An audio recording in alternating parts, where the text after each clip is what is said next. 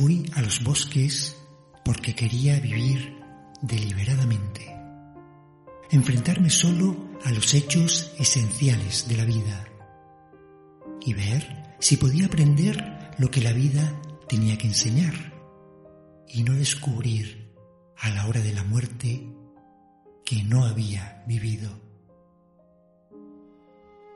Con estas palabras, un hombre nos cuenta los motivos que le llevan a vivir un experimento personal.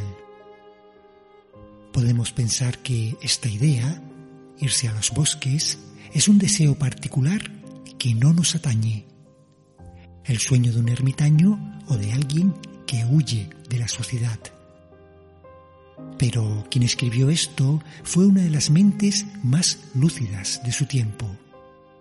Y el resultado de su experimento casi dos siglos después, sigue siendo objeto de interés para muchas personas.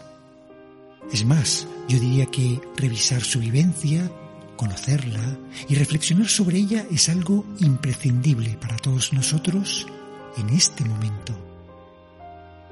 A este hombre, a su experimento personal y a la filosofía que dio sentido a su vida, dedicaré este viaje. Si quieres, puedes acompañarme en el sendero. Caminaremos juntos hacia lo más profundo del bosque, hacia lo más profundo del corazón. Soy Octavio Deniz y este capítulo de Nómadas se titula Una cabaña en el bosque.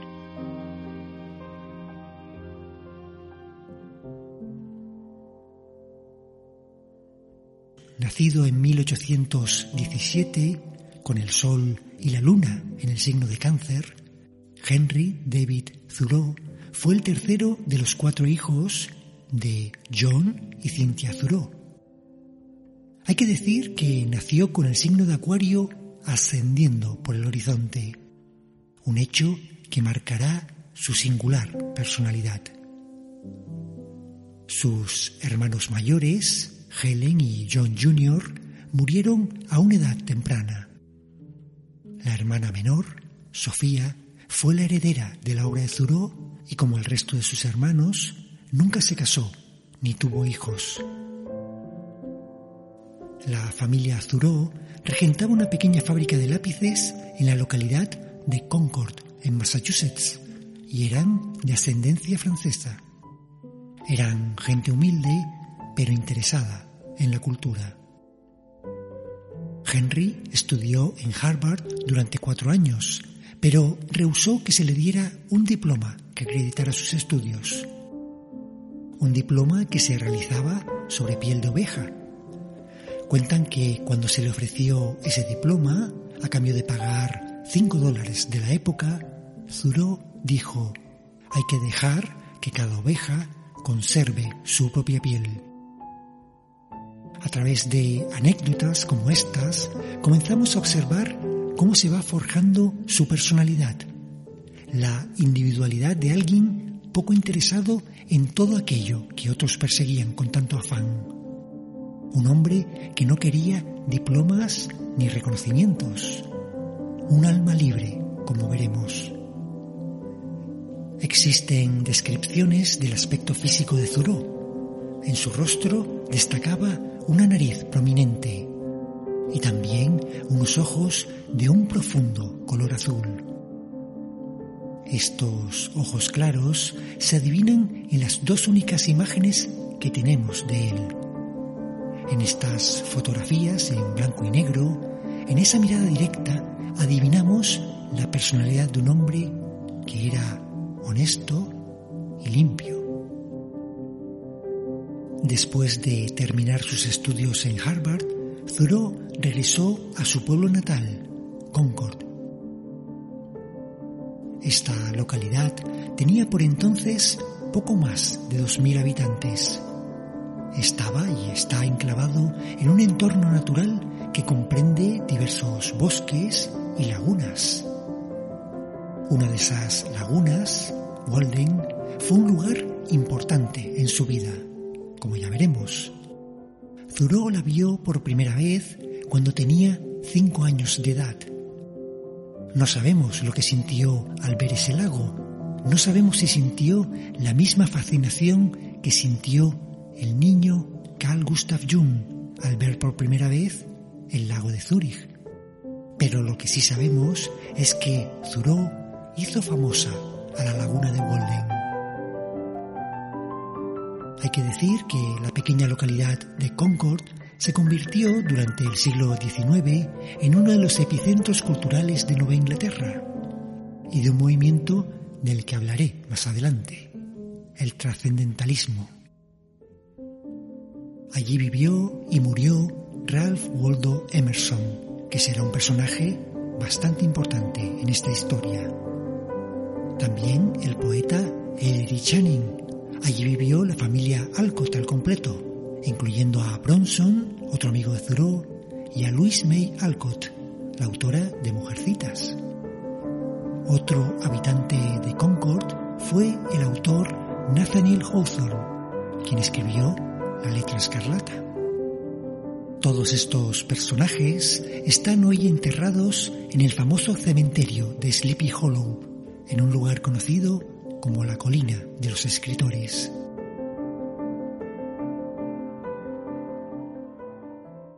En Concord, Thoreau conoció a Emerson a través de un amigo común. Ya por esa época, Emerson, que era 14 años mayor, era un personaje de cierta relevancia y muy pronto tomó a Thoreau bajo su protección. De hecho, fue invitado a mudarse a la casa de los Emerson. Allí trabajó como tutor de los niños, secretario, jardinero y chico para todo. En ese hogar entabló una profunda amistad con la segunda esposa de Emerson, Lidia. Fue Emerson quien animó a Thoreau a publicar sus primeros artículos en el periódico local pero sobre todo quien le señaló la importancia de escribir un diario. A esa práctica dedicó Thoreau el resto de su vida. Ralph Waldo Emerson es la figura central del movimiento trascendentalista y es además uno de los principales intelectuales de la historia norteamericana. Fue filósofo, ensayista, poeta y un gran orador como casi todas las personas educadas de su tiempo, tenía una amplia cultura y una destacada capacidad para el diálogo y para el debate.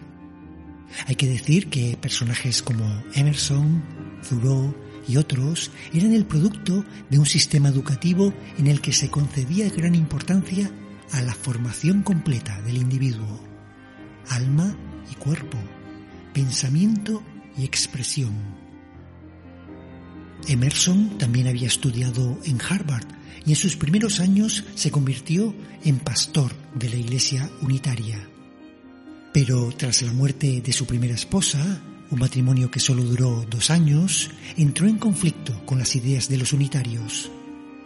Sentía que no podía servir a Cristo siguiendo el viejo oficio de sacerdote. Dejó su trabajo y viajó por Europa a su regreso se instaló en Concord y se casó cuatro años después de haber enviudado con Lydia Jackson, con quien tuvo cuatro hijos. Hay una anécdota referida a Emerson que no me resisto a contar. Una anécdota que recuerda a una historia similar protagonizada por Dante Gabriel Rossetti. Un año después de la muerte de su primera esposa, Emerson pidió y consiguió que el féretro de su esposa fuera desenterrado y a continuación lo abrió con sus propias manos para contemplar a su amada por última vez. En fin, los poetas románticos son así. Y volviendo a lo importante, hay que decir que las reuniones de Emerson con otros intelectuales dieron lugar al nacimiento del Club Trascendental y también a lo que posteriormente se dio en llamar el movimiento trascendentalista.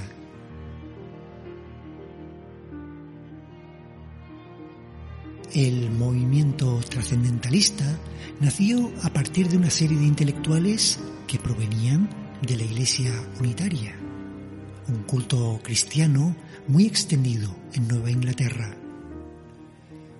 Se podría decir que los trascendentalistas son herederos del pensamiento romántico, un pensamiento al que ya he dedicado tiempo en capítulos anteriores de Nómadas. Pero a diferencia de los románticos, que eran escépticos en cuestiones científicas, los trascendentalistas tenían cierta fe en el valor del conocimiento empírico. Una característica básica de estos pensadores es su énfasis en el poder y el valor del individuo. Pensaban que tanto la religión como los partidos políticos, las instituciones y los grupos en general tienden a corromper a las personas, de manera que el ser humano debía desarrollar su propia autoconfianza e independencia por sí mismo, y que sólo cuando las personas han llegado a un cierto grado de desarrollo interior pueden contribuir a crear una comunidad más saludable. Pero estos intelectuales no eran unos narcisistas que creyeran que todo debía reducirse al ego. Todo lo contrario. En su ensayo sobre el alma, Emerson desarrolla cuatro ideas acerca de esta cuestión.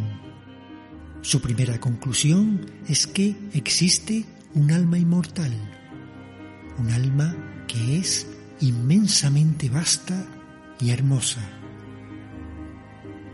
La segunda es que nuestro ego individual es muy pequeño y muy limitado en comparación con el alma. Pero siempre existe el riesgo de confundir al ego con nuestro verdadero ser. La tercera idea es que las almas de los seres humanos están conectadas en cierto nivel. Y la cuarta es que quizás nuestra alma sea similar a la divinidad, o que a lo mejor es la divinidad la que habita en forma de alma en cada uno de nosotros. Por supuesto, los trascendentalistas eran idealistas. De hecho, les gustaba esa definición. Algunos se decantaron por formas políticas como el naciente socialismo o el anarquismo. Pero incluso los que no desarrollaron estas ideas, como Emerson, pensaban que su propia filosofía no era algo totalmente practicable en el mundo real.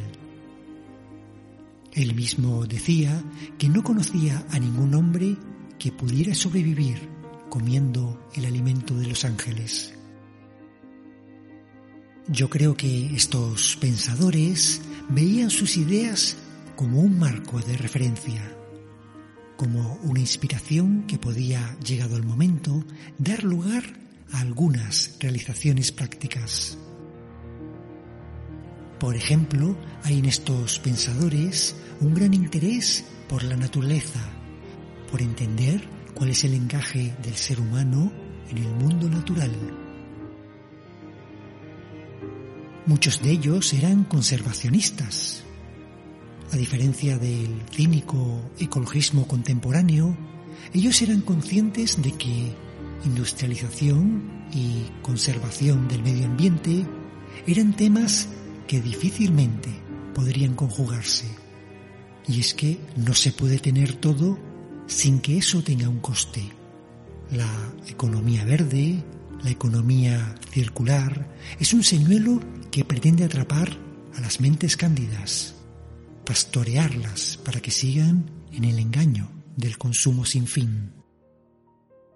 Los trascendentalistas amaban la naturaleza salvaje, no solo porque fuera estéticamente atractiva, sino porque la contemplación del mundo natural permitía entender la propia estructura de la realidad.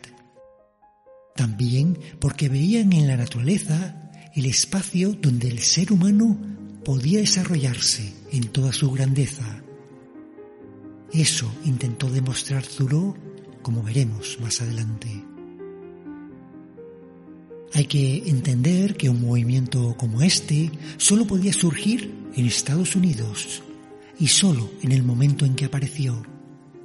El propio país fue fundado unas décadas antes por individuos idealistas, pensadores que querían crear un refugio contra la tiranía, una república de los justos, la nueva Jerusalén.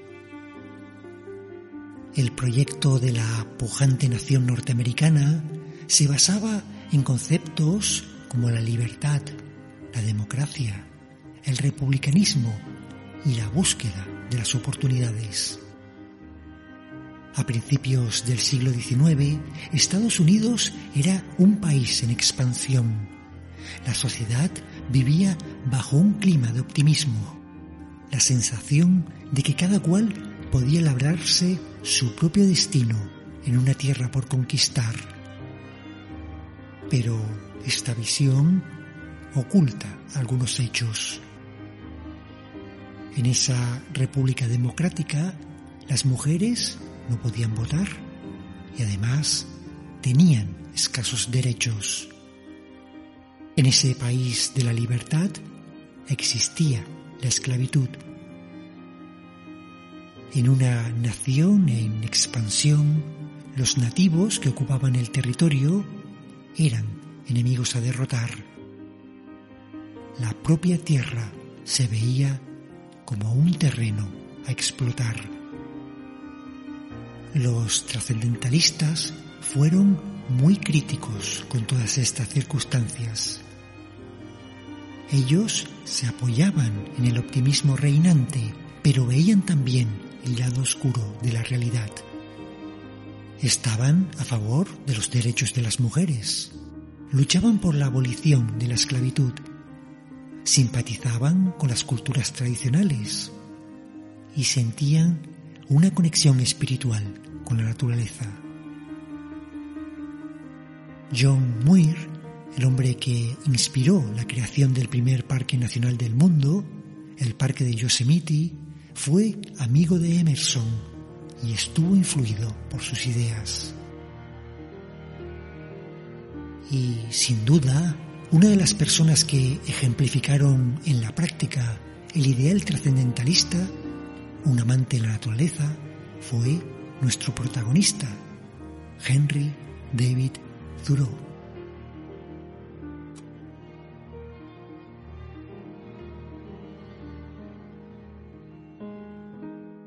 Cuando tenía 23 años, Thoreau conoció a una chica, Ellen Sewell, de 18 años de edad.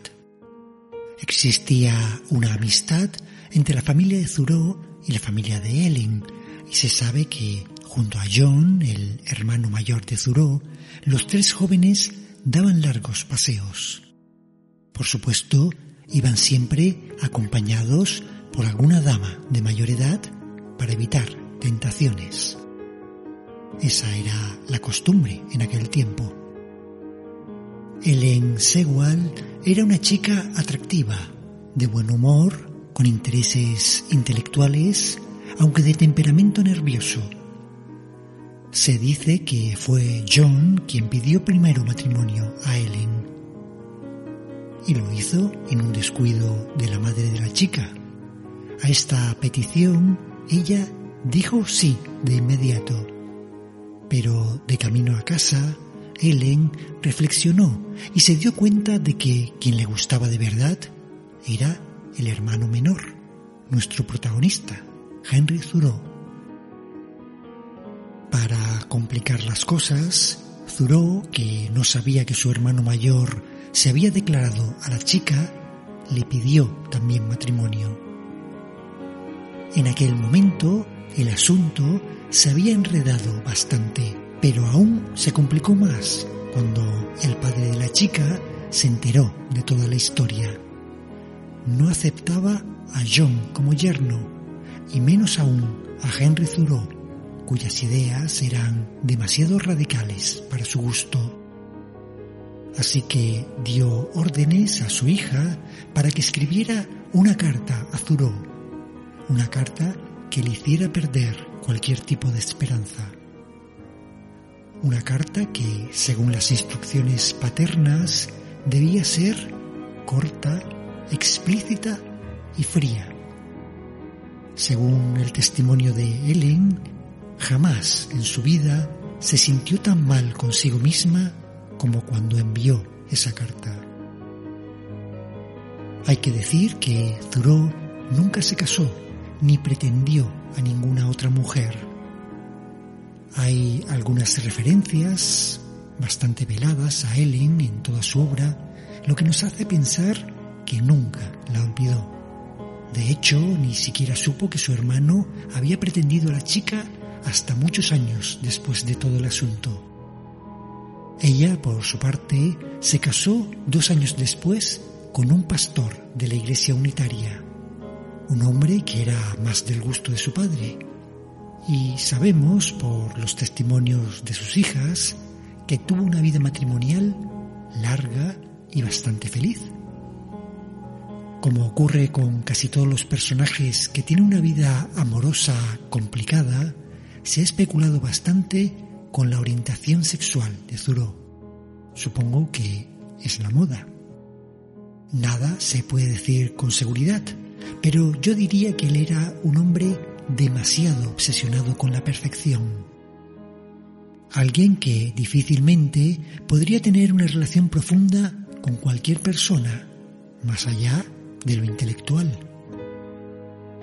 Hay testimonios que nos cuentan que en ciertos momentos era bastante insufrible, como sucede con casi todos aquellos que son demasiado rectos, demasiado consecuentes con sus ideas, Zuró debió ser un tipo complicado en el ámbito de las relaciones personales. Para poder vivir y sobre todo para poder convivir, hay que tener algo de manga ancha con las imperfecciones ajenas. Uno mismo tiene que permitirse cierto grado de inconsecuencia y de imperfección, porque si no, no lo podemos permitir en el otro. Nadie quiere vivir con un santo, nadie quiere estar continuamente sometido a la mirada severa de alguien que parece no tener ningún punto oscuro. Y por otra parte, dudo que Zuró fuera feliz en una vida de pareja. Su vida espartana era difícil de llevar a menos que esté soltero y sin responsabilidades familiares. Pero también hay que decir que Zuró no era un hombre ingenuo ni inocente. En una carta habla con mucha claridad acerca de las relaciones entre los hombres y las mujeres. Quizá debamos admitir lo justo de la distinción que asigna al hombre la esfera de la sabiduría y a la mujer la del amor, pese a que ninguna pertenezca en exclusiva a cualquiera de ellos. El hombre repite continuamente a la mujer, ¿por qué no eres más juiciosa? La mujer repite continuamente al hombre, ¿por qué no eres más cariñoso? No está en su voluntad ser juiciosos o cariñosos. Y sin embargo, a menos que cada uno sea juicioso y cariñoso, no habrá ni sabiduría ni amor.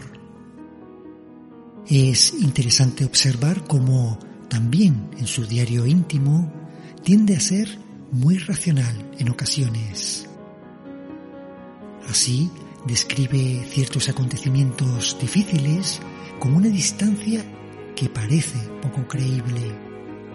Y esto me hace pensar que Thoreau era bastante ciego ante sus propias sombras.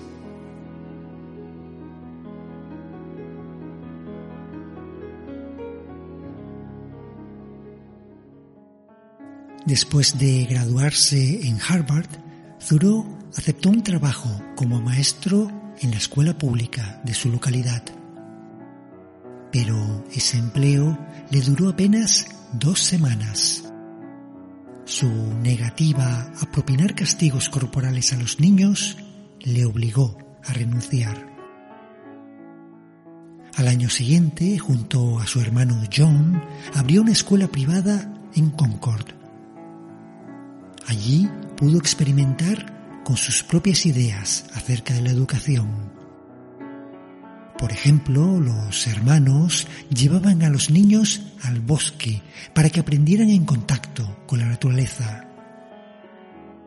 Además, realizaban visitas a los comercios locales, de manera que la enseñanza no quedaba encerrada entre cuatro paredes. Probablemente este fue un momento feliz para Zuro. Por fin estaba construyendo algo que se alineaba con sus principios éticos. Pero, como ocurre con frecuencia, la felicidad no iba a durar mucho tiempo. En 1842, su hermano John se hizo un corte muy profundo en el dedo mientras afeitaba. En un primer momento parece que John no le dio mucha importancia a la herida. Lo cierto es que el dedo se infectó y para cuando llamaron al médico toda la mano tenía muy mal aspecto.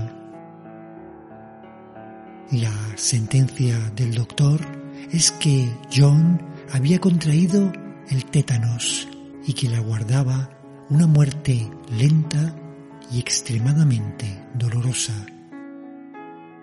Para Zuró, la muerte de su hermano, al que amaba profundamente, fue un acontecimiento traumático, algo que le alcanzó cuando tenía apenas 25 años. Una de las consecuencias de haber visto morir a John en sus brazos es que él mismo manifestó síntomas del tétanos, aunque no había sufrido ninguna infección. Fue una enfermedad psicosomática con la que su cuerpo expresó todo el dolor de la pérdida. Como consecuencia de la muerte de John, la escuela cerró sus puertas y Zuró retornó a la fábrica familiar. Allí se dedicó a mejorar los procedimientos de fabricación de lápices. En abril de 1844, Thoreau y su amigo Edward Hoare provocaron de manera accidental un incendio forestal, un fuego que quemó poco más de un kilómetro cuadrado de los bosques de Concord. Aunque el hecho no tuvo consecuencias legales para ninguno de los dos, las personas que vivían en la zona quedaron, como por otro lado es lógico, muy disgustadas por el acontecimiento y con los dos jóvenes. Para mí este incendio tiene un fuerte componente simbólico. Algo estaba ardiendo en el corazón de Zuró y como ocurre cuando no queremos hacer consciente lo que nos quema en el interior, el fuego se manifiesta como un accidente externo. Pronto ese fuego ardería con una inusitada fuerza en su corazón y daría lugar a un acontecimiento memorable. En el mes de marzo de 1845, su amigo, el poeta Ellery Channing, al comprobar cuál era su estado emocional, le dijo a Thoreau, Vete, construye una cabaña y comienza el gran proceso de devorarte a ti mismo. No veo otra alternativa ni otra esperanza para ti.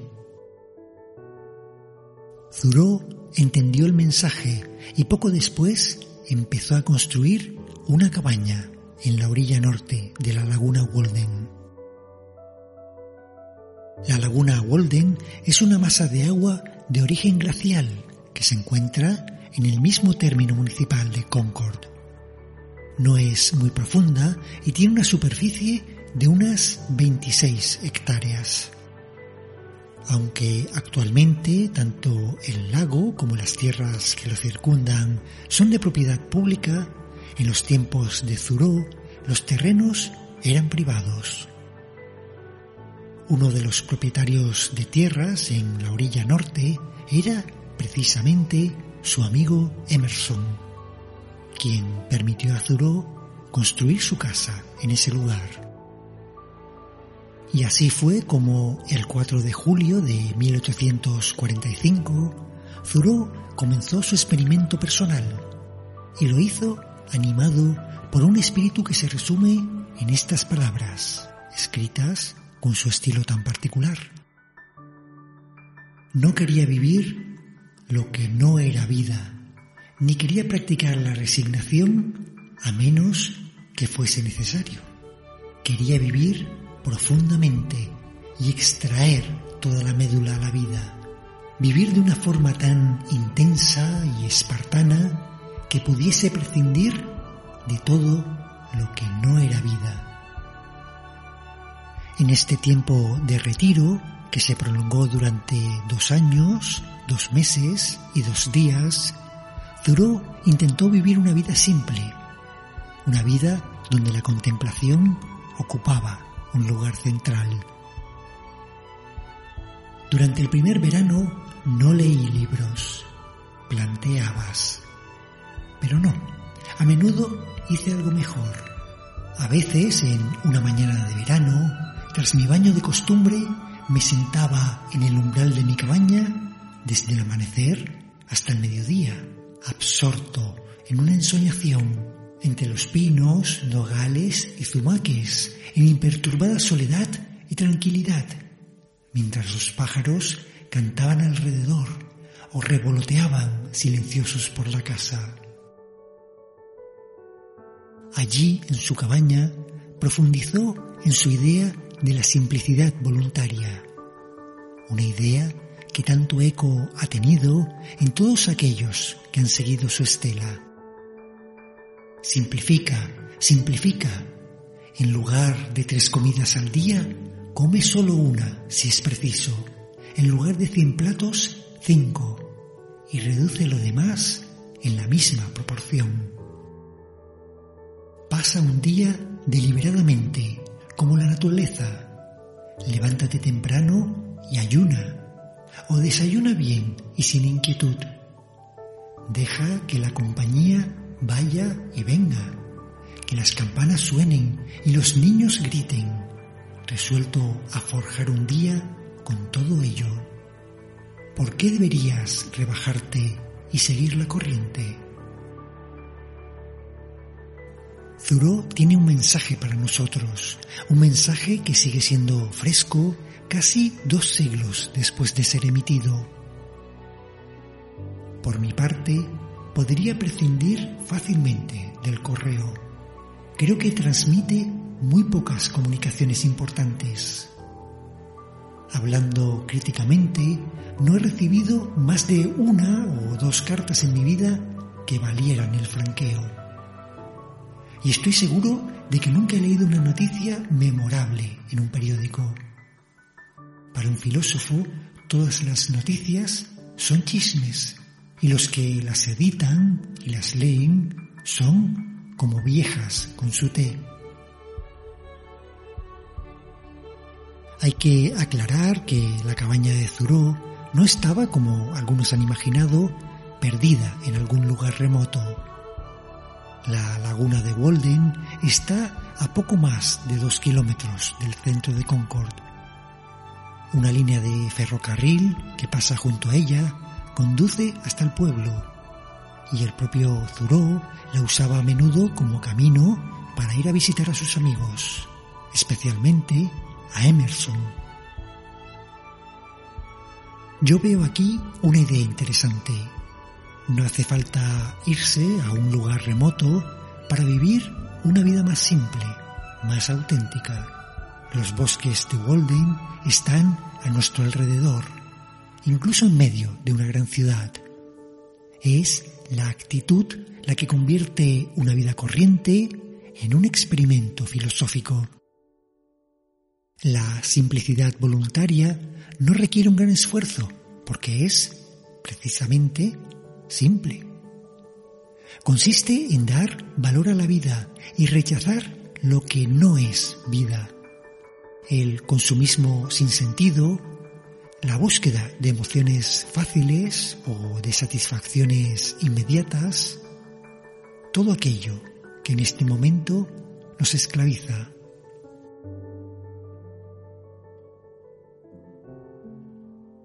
En medio de su experiencia en Walden, Henry David Thoreau vivió un acontecimiento que le marcó profundamente. Cuando llevaba un año de vida contemplativa, un recaudador de impuestos se encaró con él por no haber pagado ningún tributo en los últimos seis años. Zuró se había negado a pagar impuestos en rebeldía por la política del gobierno de Estados Unidos. Dos motivos, la guerra contra México y la permanencia de las leyes esclavistas, hacían que para él, como individuo libre que creía ser, resultara insoportable contribuir al Estado. Las consecuencias es que fue arrestado y pasó una noche en el calabozo. Para consternación suya, fue puesto en libertad cuando una persona anónima pagó los impuestos atrasados. Esa noche entre rejas, la pérdida de su amada libertad fue algo que impactó en su conciencia. Esto le llevó a escribir un libro muy destacado, un libro casi tan importante como aquel en el que plasmó sus experiencias en Walden. Este libro se titula Desobediencia Civil. En él reclama el derecho del individuo a oponerse a un Estado cuya política atenta contra sus principios éticos. Como escribe en esa obra, bajo un gobierno que encarcele a alguien injustamente, el sitio adecuado para una persona justa es también la cárcel. Las leyes injustas existen ¿Deberíamos contentarnos con obedecerlas o más bien deberíamos luchar por enmendarlas? ¿Y deberíamos seguir obedeciéndolas hasta que tuviésemos éxito o más bien deberíamos transgredirlas inmediatamente? Desobediencia civil fue un libro de cabecera para grandes reformadores políticos. Por ejemplo, el escritor León Tolstoy, el reverendo Martin Luther King o el líder indio Mahatma Gandhi. Sin duda, uno de los libros que más han influido en los movimientos por los derechos civiles. Uno de los libros que ha impulsado la lucha pacífica contra el poder establecido.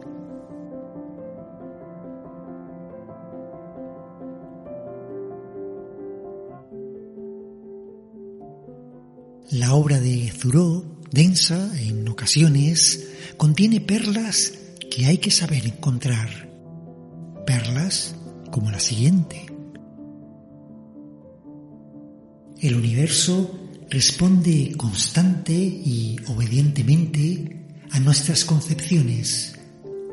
Viajemos rápida o lentamente, el camino está dispuesto para nosotros.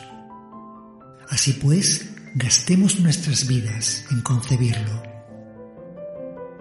O esta otra que está entre mis favoritas. El tiempo no es sino la corriente donde voy a pescar.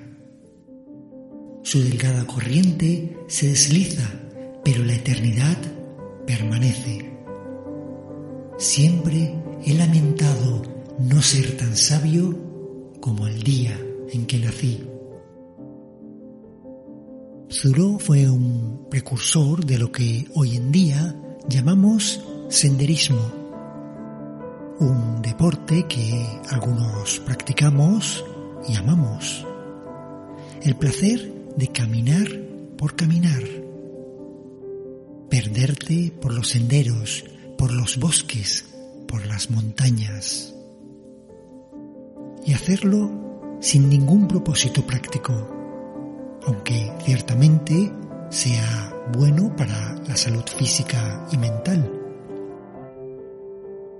Caminar para estar en contacto con el mundo de una manera real, al ritmo pausado del cuerpo. Caminar para conectar con la naturaleza de un modo directo, sin máquinas ni artificios caminar para conectar espiritualmente con todo lo que existe.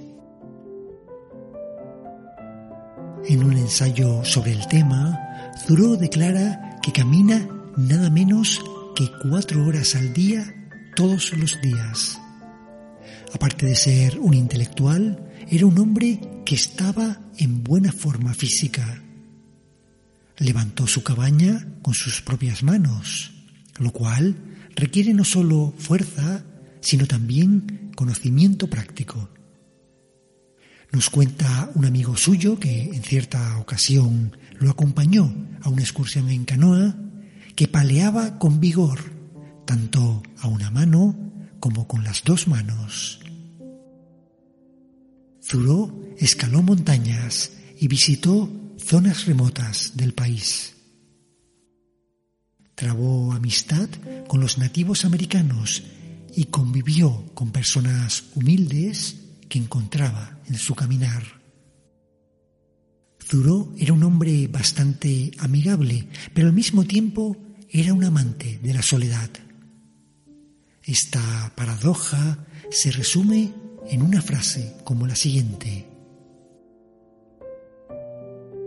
No encontré nunca un compañero más sociable que la soledad.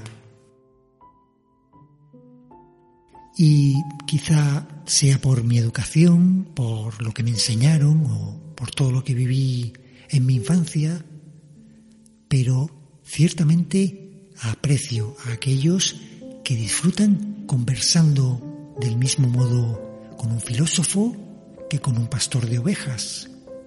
Aquellos que saben tratar a las personas sabias como tratan con las personas humildes. Aprecio a aquellos que tratan a todos con el mismo respeto, con la misma atención. Y Zuró era un hombre así.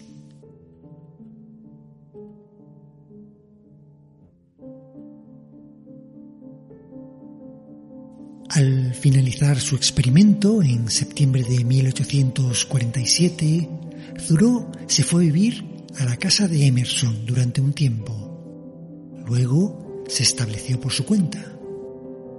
Siguió colaborando con la fábrica familiar y, aparte de escritos y conferencias, se interesó cada vez más por la botánica y por la historia natural. Sus observaciones sobre la flora local, su defensa de las plantas autóctonas, son muy apreciadas en el presente, aunque hay que decir que en su tiempo se le veía como un mero aficionado a estos temas. Thoreau padecía una tuberculosis crónica y fue en 1860, después de una excursión nocturna bajo la lluvia, cuando enfermó de una bronquitis que le debilitó considerablemente. El declinar de sus fuerzas le hizo comprender que estaba cerca del final de su vida. Aún así, siguió trabajando en sus escritos, aceptando con mucha tranquilidad su destino. Se cuenta que cuando su tía le preguntó si estaba en paz con Dios, él contestó, no sabía que nos hubiésemos peleado. La última frase coherente que dijo antes de despedirse fue una expresión muy hermosa dijo, ahora viene una buena navegación. Henry David Thoreau murió el 6 de mayo de 1862. Tenía 44 años de edad. Thoreau dijo que no se podía matar el tiempo sin herir la eternidad. Él no fue una de esas personas que vienen a este mundo a matar el tiempo. Fue un hombre que vivió a su manera, intensamente, y por eso, por todo lo que pensó, por todo lo que escribió, por lo que hizo, su nombre está en la eternidad. Como dijo de él Henry Miller, Thoreau fue lo más raro que se puede ser. Fue un ser humano. Celebremos el espíritu inquebrantable de Henry David Thoreau, un nómada y un ejemplo para todos nosotros. Y a ti que me escuchas, gracias por tu atención.